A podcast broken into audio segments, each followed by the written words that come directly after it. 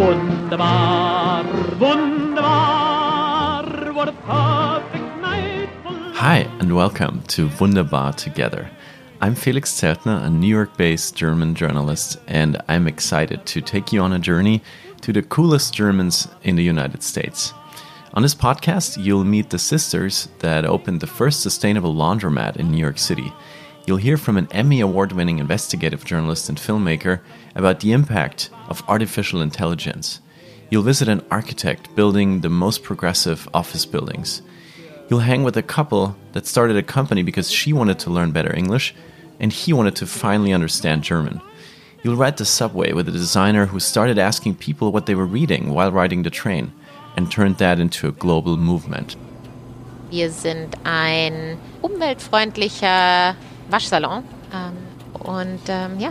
And we're going to switch into English because one thing I didn't tell you about is that this entire podcast is in English. Oh, even better. So, even better? much even easier. better. Yeah, yeah.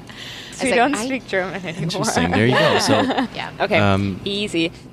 Especially from a German education, it's not just about math, logic, structure, and organization. Uh, there is a magic in architecture that we have to take serious and we have to nurture.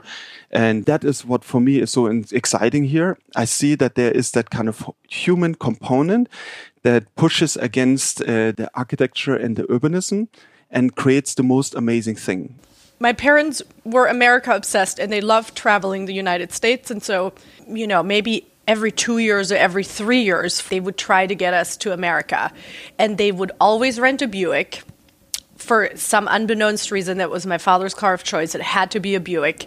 And we would always stay in Sheraton's or Best Westerns. That was also a must. It was like a German stubbornness that was beautiful.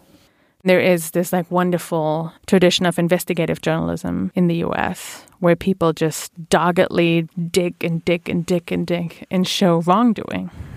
Mm-hmm. And I always wanted to do that. But I think there is a joke about other German jokes, right?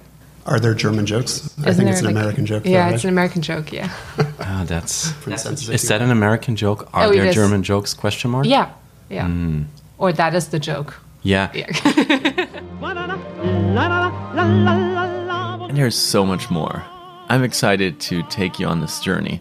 This podcast is pretty much for everybody who wants to learn about the power and the beauty of the German American friendship. Join me and subscribe to Wunderbar Together. Tschüss und bis bald.